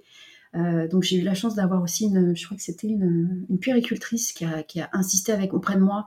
On la mettait au sein régulièrement, ça ne prenait pas parce qu'elle la pauvre, en plus elle était déjà gavée, donc elle avait même pas besoin de faire d'efforts quoi que ce soit pour euh, manger. Et elle a fini par y arriver au bout de deux jours, je crois. Et c'était tellement merveilleux, mais moi je me battais pour ça. Je tirais mon lait, je tirais mon lait parce qu'il fallait absolument que ça vienne, que ça monte pour moi, c'était essentiel. C'était euh, quelque chose de, de. Il fallait que je la, je. C'était, euh, je sais pas. Je pense aussi, là encore, c'est dans la compensation. D'autres mamans, je pense au contraire, surtout pas. Tu vois, d'autres mamans qui ont vécu l'inceste, c'est plutôt euh, ce, contact-là, c'était impossible. Moi, il y avait ça. De c'était de l'ordre de la réparation aussi. Il fallait que je donne tout à mon enfant. Donc j'étais investie à fond avec mes, mes grosses euh, agrafes qui me faisaient hyper mal, mais je sentais pas la douleur en fait. C'était juste, puis peut-être que j'étais encore dans cette dissociation de mon corps, hein, où je sentais pas forcément. Ça c'est même sûr. Voilà, donc je sentais pas forcément, c'était juste mon bébé, mon bébé, mon bébé. Donc euh, j'étais tout le temps, et c'était vraiment ouais. Donc du coup l'amour, euh, je sais pas si c'était vraiment cet amour inconditionnel qui était déjà là, mais c'était fallait, c'était en mode warrior. Il faut que je fasse de, mon, de tout ce que je peux, donner plus que tout ce que je peux pour faire en sorte que mon bébé ne reste pas trop longtemps dans cette boîte en, plastique, que je puisse l'avoir avec moi. Et je me souviendrai toute ma vie quand euh, j'ai dû quitter l'hôpital parce que ça faisait déjà cinq jours que j'étais là et que j'avais demandé une rallonge pour rester à l'hôpital dans les mêmes locaux qu'elle. Et puis finalement, il fallait que je sorte parce que j'allais très bien et que c'était voilà, c'était pas la peine de me garder plus longtemps. Et qu'elle, par contre, restait en néonate. Et euh, ça a dû être très dur. C'était, mmh. je, pleurais, je, me vois descendre la rampe là parce qu'on était resté quand même tard avec le papa euh, en néonate, donc on ne sortait que par les urgences. Et je me vois descendre la rampe, il faisait nuit, je pleurais, c'était horrible. Et c'était que pour quelques heures parce que moi je retournais juste le temps de dormir, genre trois heures, et je retournais la voir. mais je te comprends tellement. ouais, c'était juste le symbole de je quitte enfin, enfin je quitte l'hôpital, mais sans mon bébé. Ouais, tu l'abandonnes. Ah ouais, mmh. c'était c'était affreux. Et du coup, bon, bah après, j'ai eu, on a eu la chance d'avoir une, une, chambre euh, mère-enfant quand même, donc j'étais avec elle. Et puis oh, j'étais tellement, tellement, on a été avec le papa aussi, parce qu'il était là, mais c'était surtout moi, tellement près d'elle. Moi, je suis sûre que c'est ça. Elle a pu sortir très vite, comparé aux tous les autres enfants qui étaient là depuis très longtemps. Elle, elle est sortie, je ne me souviens même plus le nombre de jours, mais elle est sortie, euh, voilà, je l'ai, je l'ai ramenée avec moi très vite, quoi. Donc c'est elle n'est pas restée à la, néonate toute seule, à part ces, quelques heures où pour moi c'était la fin du monde, mais en fait elle, elle s'en est pas rendue compte quoi. Est-ce que cette hypervigilance que tu décris avec donc ta fille aînée est quelque chose que que tu as vécu aussi avec les deux autres et où est-ce que tu en es aujourd'hui? Donc euh, elles ont quel âge aujourd'hui tes filles? Donc 11 euh, ans? 11, Presque 11 ans, 7 euh, ans et demi et 4 ans et demi. Où, où tu en es de ce côté-là, donc par rapport à cette hypervigilance? Ouais c'est euh, plus souple. Je suis, plus cool. Euh, mais euh, il y a encore de ça, je pense qu'il y aura toujours. Et en même temps, maintenant, je le vois autrement, vraiment. je le vois vraiment de façon très, très lumineuse et très comme une ressource. et j'en ai fini de me donner des coups de bâton parce que, oh là là, t'es encore en train de, machin. J'essaye d'informer. Et j'essaye aussi de travailler énormément sur mes, ma gestion d'émotions, ma gestion relationnelle avec mes tout proches, notamment le papa de mes enfants, qui lui, euh, j'ai une confiance totale en lui, mais malheureusement, euh, ancré en moi, il y a cette hypervigilance. Donc euh, voilà, euh, au niveau de l'hypervigilance, donc c'est vrai que c'était très puissant avec ma grande et avec les deux autres, c'est, ça continue à, être, à être là, mais de façon plus positive plus constructive. et par contre, c'est vrai que là où je me sens quand même assez fière de moi, c'est que même si j'étais très hyper vigilante avec ma, mon aîné, je pense que je l'ai pas étouffée parce que aujourd'hui, enfin cet été par exemple, c'est elle qui a réclamé à partir en colonie, en colonie de vacances toute seule, oh, sans son, papa, son maman. Mm. Donc elle, elle, elle, a même si elle est très réservée, etc., et que du coup, je pense que c'était douloureux sur certains aspects pour elle, c'est elle qui a voulu aller au-devant de ses, peurs, parce qu'elle savait qu'elle allait vivre des choses, euh, voilà, qu'elle avait envie de vivre des choses et qu'elle elle, s'est autorisée à le faire, et qu'elle s'est pas juste enfermée dans la peur de que, que j'aurais pu lui transmettre, tu vois. Ça, ça fait hyper plaisir. Ouais, et ça, ça fait hyper plaisir. Bah, du coup, à, bah, à juste titre, tu étais hyper heureuse euh, aussi c'est que tu sais, un enfant euh, sécure, c'est quelqu'un, même un futur adulte qui ira loin, qui, voyagera, qui n'aura pas peur du monde et des autres, parce que euh, à l'intérieur de lui, il sera bien ancré, c'est stable. Et là, quelque part, que de elle-même, elle te dise, enfin qu'elle vous dise à toi et ton mari, bon bah là, j'ai envie de partir en colo, etc c'est merveilleux. C'est que quelque part, à, ce niveau-là, le job, il est fait, quoi. Check sur ta liste. oui, alors attends, et quand même, je sais, je suis toujours. Est-ce que c'est le défaut d'hypervigilance? Mais je sais que c'est pas terminé. Il y a encore du boulot. C'est pas check check quoi, tu vois. C'est. Euh, mais oui, je suis très fière. Non, mais il y a quand même un check. oui, ouais, il faut il faut se gratifier de tout ça, c'est sûr. Ah bah oui, oui, c'est important. Oui. On a tellement fière cet été et puis en même temps j'avais un peu la trouille mais en même temps j'ai lâché prise tout de suite. Bon, j'ai passé pas mal. J'ai quand même passé pas mal de coups de fil hein, au mono. Euh, je pense peut-être que je sais pas ce qui s'est passé par ailleurs si d'autres parents ont fait comme moi mais j'appelais tout ça. Bon après j'ai dit bon elle veut me, elle me, si elle veut me rappeler elle me rappellera. Je laissais faire mais j'étais là qu'est-ce qu'elle fait qu'est-ce que voilà mais ça ça non, mais j'adore ce que ça me parle tellement. Euh, non, non, mais j'ai laissé, ça a été. Alors, en revanche, j'appelais cinq fois le matin. non, pas Une fois à 13h30 et avant de dormir. ah. c'est bien, bien, de se voir grandir. Mm. Oui, c'est ça. Oui. Qu'est-ce qui t'a aidé quelque part à, à, travailler sur cette hyper-vigilance? Si tu aurais des clés là à partager aux, aux auditrices qui sont dans la même situation Qu'est-ce qui t'a aidé, toi, vraiment? Bah, Déjà, euh, vraiment, c'est cette conscience que ça peut pas leur apporter quoi que ce soit de positif d'être dans cette, euh, posture-là, de ah là là, cette conscience-là, que ça va peut-être être, être au contraire, euh, pas destructeur, mais peut-être un petit peu destructeur pour elles dans leur développement justement d'avoir confiance en la vie, confiance en le monde, parce que c'était un des plus gros défauts de, dans ma vie, d'avoir de, la confiance. Euh, ça se construit petit à petit, ça se construit grandement. Même euh, c'est très positif, c'est très beau de voir là où j'en suis aujourd'hui par rapport à ça. Mais ça a été euh, douloureux de pas avoir confiance en la vie, pas avoir confiance aux autres, d'être tellement voilà, d'être enfermée parce que j'ai trop peur. Et je voulais pas de ça pour elle, d'avoir conscience que le fait d'être trop sur leur dos, ça allait créer ça et c'est aussi cette notion de, il est important que je prenne soin de moi. Et prendre soin de moi, c'était faire ce que je fais aujourd'hui, faire mon travail. Et pour faire mon travail, il fallait euh, faire beaucoup de stages. J'en ai fait plusieurs, des stages. Et, euh, et du coup, prendre le large, quoi, quelque part. Euh, faire des, plusieurs jours sans mes enfants. Et donc, du coup, être obligé de lâcher prise et de faire confiance faire confiance au, papa, pas tout seul parce que pas, parce que je n'avais pas confiance et que je pensais qu'il il aurait pu faire des, mauvaises choses à mes enfants, mais parce que bon bah c'est je sais pas c'est peut-être un biais, mais euh, c'était un garçon euh, et il, il a été très couvé par sa maman donc c'était compliqué pour le je le voyais pas avec mes enfants tout seul et lui lui-même donc euh, c'est ça ma belle-mère était toujours là pour son pour pour l'aider aussi pour le soutenir et tout ça. Tu avais un quatrième enfant à la maison Solange. J'ai toujours un quatrième enfant. À la maison. Maintenant, on a pris un chien en plus, oh mon dieu. Enfin bon. Bah bravo, un mâle, bah voilà. Ouais, voilà. bah oui, il faut bien un mâle dans la maison quand même, en plus de Non, non, mais vraiment, euh, voilà, c'est la confiance, le lâcher prise. Mais c'est vrai que ça s'est travaillé et ce parcours euh, professionnel que j'ai choisi de mettre en place m'a énormément aidé. Donc j'ai fait des études, de, enfin j'ai appris, j'ai passé le diplôme de sophrologue, donc ça, ça m'a aidé énormément à rentrer dans mon corps à travailler sur la confiance, ma confiance en moi, la confiance en la vie et en les autres, la foi, la paix. Euh, voilà, la paix intérieure, même si c'était que le début, c'était que les prémices, parce que je suis devenue, euh, j'ai passé mon diplôme de sophrologie, j'ai fait les études de sophrologie au moment où, euh, où j'ai accouché de ma deuxième, ma première, pardon. Donc euh, ça, s'est vraiment mis en, en, place en ce moment-là. Je suis devenue mère tout en devenant sophrologue, et ça m'a énormément aidée à prendre cette distance entre qui j'étais. Tu vois, autant on disait au départ, je vivais à côté de moi, mais en même temps, je vivais à côté de moi, mais je vivais le nez dans, mes, problèmes.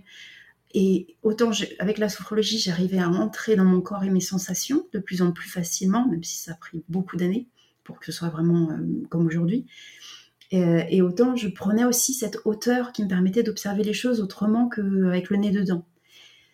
Euh, donc euh, avoir plus confiance, quoi, plus me, regarder différemment. Et vraiment le nouveau regard aussi m'a énormément aidé, ça c'est un terme de sophrologie aussi, sur mon histoire aussi.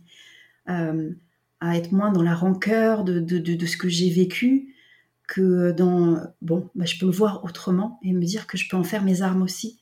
Et donc évidemment, ça prend tout le temps, c'est encore en, en, en, cours, le travail est encore en cours, mais vraiment ma force aujourd'hui, c'est donc d'avoir traversé tout ça, la confiance et tout ça, et de voir à quel point je peux en faire quelque chose de magnifique. Et euh, là, j'ai une question qui me vient. Euh, est-ce que, alors tes filles, euh, peut-être peut-être l'aînée, je ne sais pas, est-ce que tes enfants sont au courant de, de ce qui t'est arrivé avec leur grand-père ou pas? Je, je n'ai jamais prononcé le mot inceste. En revanche, mon aînée, elle sait depuis très longtemps qu'il y a eu quelque chose avec mon père, qu'il y a quelque chose de grave qui s'est passé. Mais comme elle a c'est une enfant, elle ne connaît même pas le voilà. Et puis euh, au niveau de l'éducation, je fais de mon mieux pour essayer de leur parler. Enfin, elles savent peut-être même certainement bien plus qu'une enfant lambda que les parties intimes. Et ma, dernière, elle chante tout le temps l'histoire des parties intimes. Elle sait dire anus, euh, depuis qu'elle a deux ans. Elle sait tout, tous ces voilà. Mais euh, j'ai pas encore réussi à trouver euh, le calme euh, et euh, la force et le courage de dire voilà mon histoire. Et en même temps, je suis pas sûre que ce soit que ça. C'est aussi parce que j'en ai parlé plein de fois avec leur papa et lui, il est pas encore hyper chaud. Il est pas chaud pour que je puisse en parler. Pour lui, c'est trop tôt. Elles ont pas besoin de savoir ça. Et il est tout à fait ok avec moi pour que on parle d'éducation. Il le fait pas lui parce qu'il n'y arrive pas. Je crois qu'il est très gêné par quand lui va toujours dire choupinette pour parler de, de la vulve. Et pourtant, je l'éduque lui aussi en disant, mais il faut dire les Ouais, mais c'est ses filles, on, on, peut quand même le comprendre. Il faut oui, pas être trop comprends. dur. c'est pas facile. Non, non, mais c'est facile pour personne. Moi, c'est ouais. pour ça que je dis qu'on on a, on a un rôle Moi, à mon jouer. propre fils, euh, son, son sexe, euh, je lui dis son fifi. Hein. Il a 6 ans et aujourd'hui, lorsque je parle de son sexe, je dis encore, je sais pas, t'as bien essuyé ton fifi euh, oui, je lui dis pas, as-tu bien essuyé ton pénis? Enfin, je veux dire, euh, c'est pas, est-ce que est-ce si grave que cela? Alors, bah, justement, tu vois, ça c'est une, une, des réflexions que j'ai mis en place aussi hein, dans ma tête. Et puis, et, et puis c'est aussi parce que je, dans le réseau et avec tout ce que je développe, euh, j'ai rencontré des personnes. Et je sais pas si tu connais sur Instagram euh, Univers du cœur. Non. Euh, donc, bah, si tu veux, je t'en parlerai. Mais euh, c'est une dame qui fait, mais c'est pas que elle, hein, mais euh, qui fait de qui, est éducatrice spécialisée, et donc au niveau des violences sexuelles pour les enfants. Elle aussi, je crois. Elle, elle est très, voilà, elle est plein, plein de bons conseils. Mais par rapport aux instructions aussi, s'il devait y avoir quelque chose. Et c'est, il semblerait que ce soit quand même hyper important que les enfants sachent à chaque, ce qu'est, enfin, ce que, ce les, les bons termes aussi. Euh, et aussi... Oui, qu'ils les sachent, mais je veux dire, au quotidien, il faut aussi qu'on se foute la paix, quoi. Mon fils sait que son zizi, euh, c'est un pénis, il le sait. Mais moi, quand je parle à mon fils, oui, je dis le, zizi, le fifi. Le fifi, moi, c'est le terme que j'emploie. Je veux dire, euh, enfin, ouais, c'est dans ce sens-là. Mais en revanche, qu'il sache, euh, bah, mon fils aussi, ça fait belle lurette. Déjà, non seulement qu'il se lave tout seul, moi, j'ai, vraiment, ça fait très, très longtemps, et pourtant, il a que 6 ans. Et euh, il sait les éléments, comment ça s'appelle. Il sait que là, c'est à lui, qu'on n'a pas le droit de toucher, surtout si lui, il veut pas et qu'il n'a pas envie. Mais euh, ça restera à tu euh, essuyer ton fifi. tu vois oui, mais tu vois, c'est là aussi où je mesure encore tout le. où, j'en... où est-ce que j'en suis par rapport à, à cette hypervigilance. Moi, pour... moi, je suis sur tous les fronts. Et à partir du moment où j'ai cette information, euh, où j'ai eu enregistré l'information que c'était si essentiel, en fait, oui, c'était important en tout cas qu'ils sachent, les enfants, nos enfants sachent euh, comment est constitué leur corps, qu'ils connaissent les noms anatomiques aussi, et que c'est pas euh, juste, euh, que, voilà, que c'est pas que du jeu, Euh, et parce que ça fait partie de ça, c'est là où ça participe quand on c'est la petite tupinette, les petits euh, quand une personne va s'approcher et faire des trucs qu'il faudrait pas, ça participe à cette, tu vois, ce côté un petit peu fantasmagorique où on peut faire n'importe quoi et alors que quand il y a les noms un peu cliniques, euh, voilà, c'est euh, des choses se remettent à leur place. Mais ça, c'est quelque chose que j'ai j'ai reçu dans, les lectures, dans, en écoutant par exemple l'univers du cœur, cette, dame sur Instagram. Et, euh, et donc c'est pour ça que là, où je mesure, où, où j'en suis, toi tu me dis, oh c'est pas si grave, effectivement, on peut se lâcher la grappe. Et je suis d'accord. Et c'est pour ça qu'à un moment donné, j'ai un peu lâché, parce qu'avec le père, le, père, avec le père de mes filles, oui, euh, j'étais tout le temps sur lui, euh, presque, oui, comme un chien de garde. À chaque fois qu'on dit pas le mot qu'il faut, et même avec mes filles, moi, de moi à moi, chaque fois que je sortais le mot, parce que j'étais restée aussi dans cette choupinette, et, voilà, euh, je me dis, c'était tout le temps, non, tu te reprends, tu leur dis les mots qu'il faut, il faut absolument qu'elles disent les bons mots. Et à un moment donné, je me suis dit, mais il y a un truc qui va pas là, tu fais tout le contraire en fait, c'est trop, c'est trop. C'est toujours ça, c'est dans la démesure. En fait, du coup, ça part dans l'extrême, quoi. Oui. C'est ça. Mm. Mais moi, c'est ça où je, je, me rends compte que j'ai un temps où, pour intégrer quelque chose, je vais être beaucoup dans l'extrême, mais après, j'arrive à prendre un peu de recul et je me dis, bon, ok, on peut se laisser tranquille. On a le droit de dire des petits mots comme ça. Quoi. Bah, voilà, c'est l'équilibre. Non, mais je comprends. Et en revanche, c'est vrai que c'est extrêmement important qu'ils le sachent. Et puis, euh, quelque part, le ton aussi qu'on emploie. Par exemple, on parlait du fifi, euh, je, prends pas un, ton, on n'est pas en train de jouer, quoi. Tu t'es essuyé le fifi? Je parle très sérieusement, en fin, de compte. Donc, euh, oui, c'est un tout. Mais de toute manière, la vie est une recherche perpétuelle d'équilibre à tous les niveaux. Et, probablement, oui, que pour les êtres comme nous qui ont eu à même à vivre à l'intérieur d'eux des extrêmes même d'émotions, de, sensations, bah, ça demande beaucoup de temps à chaque fois pour trouver ce juste milieu. Euh, oui. Qu'est-ce que ça t'a apporté, toi, profondément, de, de devenir maman? Qu'est-ce que ça a changé profondément à l'intérieur de toi? Tout. Vraiment, ça a tout changé parce que je me suis vraiment investie dans une responsabilité envers euh, mon enfant, mais aussi envers moi. Enfin, ça pouvait pas aller, euh, ça allait de pair. J'ai compris très vite, surtout quand je sentais que, que, justement je partais dans des, des, excès de, d'humeur qui n'étaient pas celles que je voulais, que ce soit la colère ou la tristesse ou ouais, il y avait des moments où je me trouvais vachement, enfin j'étais très euh, régulièrement dans pas la dépression, une profonde déprime une sorte de détresse alors qu'il n'y avait pas de raison objective de l'être.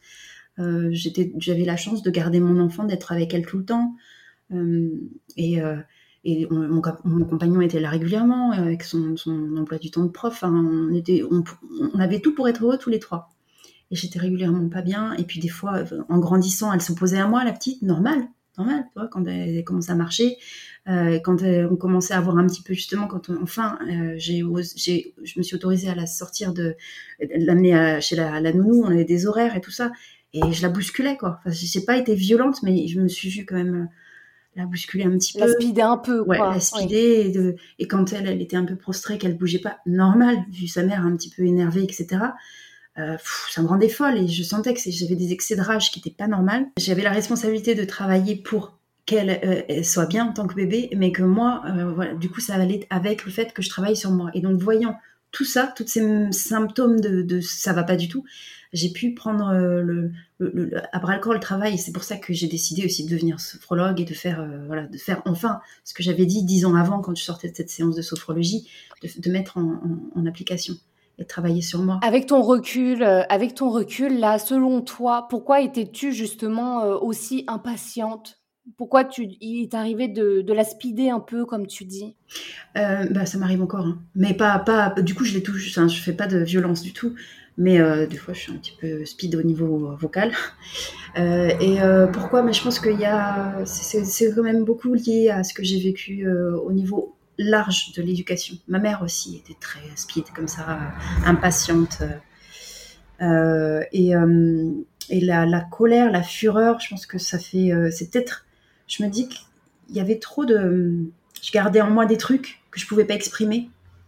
Et, que bah, finalement, ça sortait comme ça parce que j'étais peut-être aussi dans cette position où c'était moi maintenant l'adulte et que je pouvais faire comme j'avais c'est ouais, peut-être un mauvais jugement de ma part sur moi-même, mais euh, j'avais peut-être un espèce d'abus d'autorité, tu vois, sur, euh, sur mon enfant, mais en même temps, j'avais, oui, envie que les choses, elles se passent comme je voulais. Donc, euh, euh, donc si ça allait pas dans mon sens, je Et que ce soit bien fait aussi. Enfin, je veux dire, dans le sens où il faut que ce soit bien fait, parce que voilà, il faut que tout se passe absolument comme il faut. Et pour que ce soit bien fait, il faut que ça se passe comme ça. Est-ce que derrière, il n'y avait pas un, un questionnement autour de, de la perfection? il faut que tout soit euh, vraiment carré, quoi. Et je le vis encore, ça, par contre. il y a des moments, justement, où, euh, quand je vois, par exemple, ma belle-mère avec mes filles, bon, c'est pas la même position, c'est la grand-mère et tout, mais je pense qu'elle serait pareille si elle avait eu des filles. Euh, elle va faire la cuisine avec mes filles, et, puis, elle est tellement cool.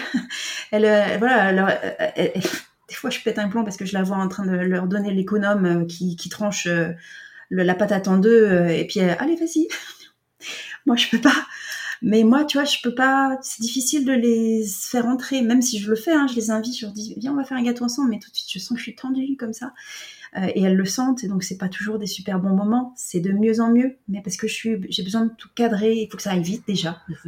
Ah, le gâteau, et on n'a pas commencé qu'il faudrait qu'on soit, faudrait qu'on soit déjà en train de le manger. euh, et puis alors elle, elle met dix fois plus de temps que moi parce que moi je suis hyper efficace aussi parce que j'ai été menée à, l'éducation à la baguette, ça a donné le résultat que je suis très efficace et très rapide. Sauf que bah, je supporte pas d'attendre que ça, on casse l'œuf, qu'il y en ait partout, faut tout ramasser, des trucs comme ça. Euh, donc du coup, j'ai, voilà, mais je travaille dessus, mais euh, voilà, c'est plus tendu. Euh, j'aimerais des fois être comme une belle-mère qui bon allez vas-y fais ton truc c'est pas grave on a le temps et tout. Non j'ai jamais le temps. Tu le seras tu, le, tu, le, seras probablement avec tes petits enfants ce sera la mamie hyper cool et tes filles elles diront ah bah maman elle était pas comme ça avec nous. C'est sûr. C'est sûr. Elles vont être dégoûtées comme moi je peux l'être quand je vois ma mère avec mes enfants aujourd'hui. C'est vrai souvent ça fait ça. Ouais. Euh, donc toi, là, tu as, tu as créé un podcast justement pour traiter de, tous les sujets qui tournent autour ben, de, la maternité lorsqu'on a vécu des, violences sexuelles et, plus particulièrement de l'inceste. Euh, est-ce que tu voudrais nous parler un petit peu de ce très joli projet? Oui, c'est un projet. Ben, merci de me donner cette opportunité-là. C'est euh, effectivement la maternité, et je pense que ça va évoluer avec le temps, mais au départ, c'est vraiment l'idée de montrer euh, ce que je vis aujourd'hui. Et je suis convaincue, et tu en fais partie, j'en suis sûre, et j'ai hâte que tu puisses toi aussi à un moment donné euh, euh, témoigner dans ce sens-là, convaincue que même si on a vécu l'inceste, on peut faire une magnifique maternité, et que ça peut être justement, qu'on puisse, qu'il y a de la lumière dans tout ça, parce que c'est vrai qu'autour de l'inceste, on parle, et, euh, c'est normal, enfin, euh, c'est tout à fait légitime parce que c'est vraiment un sujet très lourd, mais c'est souvent des témoignages qui sont euh, ouais, dramatiques, tragiques, avec des, histoires qui sont très très douloureuses et qui sont difficiles à, à, partager et même à écouter. et moi, je pense que j'ai envie d'apporter de la lumière dans ce sujet de l'inceste et d'apporter de l'espoir aussi et de montrer que euh, même quand on a vécu cela, on peut devenir une maman.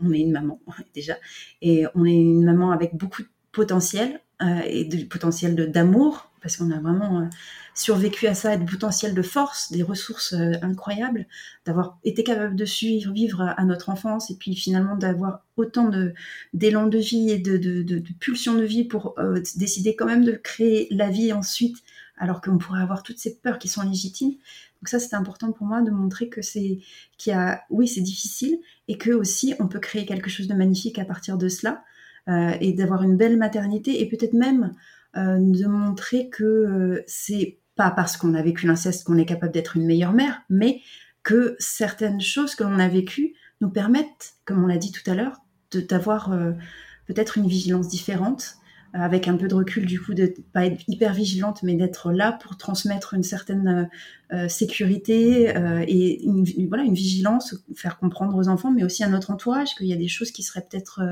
à, revoir ou, voilà peut-être pas revoir mais en tout cas être être plus présent et plus vigilant toujours. Donc je pense que dans, même dans, la, dans ce combat des, des préventions des violences sexuelles et notamment de l'inceste, nous en tant que maman, en tant que maman qui ont vécu cela, on a un rôle important à jouer au niveau sociétal même. bien sûr, si on le choisit, ça c'est sûr, parce qu'on n'est pas obligé hein, de, vouloir aider les autres ou de vouloir transmettre, et c'est pas, pas nécessaire et c'est pas obligatoire. Moi, ça fait partie de mon parcours et je suis sûre que c'est ce qui m'a permis d'être encore plus résiliente, de pouvoir transmettre. Euh, et surtout à partir du moment où on a aussi réussi à travailler sur soi suffisamment, à avoir euh, soigné quelques blessures, euh, même si même en étant en cours de, soins, on, est capable de, pouvoir aider les autres dans ce chemin-là. Je pense que vraiment en tant que maman, au-delà de l'inceste, on a un rôle important à jouer et c'est ça que je veux montrer dans ce dans ce podcast. Et pourquoi pas, c'est vraiment ce, que, je souhaiterais, c'est créer une communauté on est vraiment au tout début, hein, j'ai fait que deux, épisodes pour l'instant, mais créer une communauté comme un vivier de, puissance, justement, de, maman avec cette, envie-là de transformer les choses et d'apporter au monde euh, euh, une nouvelle, euh, voilà, de, nouvelles ressources, un nouveau regard sur l'inceste, sans rentrer dans le pathos automatiquement. Absolument c'est un, magnifique, euh, c'est un magnifique projet. Je, enfin, je te souhaite de le concrétiser avec beaucoup, beaucoup d'amour et de lumière. Euh, c'est vraiment un très, très beau projet. Mais euh, Solange, je te remercie infiniment d'être venue nous, partager ce, ce, morceau de ton histoire sur Lumineuse. Et, vraiment, je, je, te remercie profondément d'être venue répandre ta lumière sur Lumineuse. Merci, merci énormément. Merci du fond du cœur, Sanara, pour tout ce que tu me permets de faire, pour euh, ce magnifique projet qu'elle tient aussi, pour euh, ce podcast et, euh, et, et, puis de m'avoir accueilli ici et de me donner la parole. Donc, merci beaucoup. Je t'en prie, avec grand plaisir. À très bientôt, Solange. À bientôt, Sanara. Je vous remercie d'avoir écouté cet épisode jusqu'au bout. Si vous souhaitez retrouver Solange, il vous suffit de vous rendre dans la barre de description de l'épisode.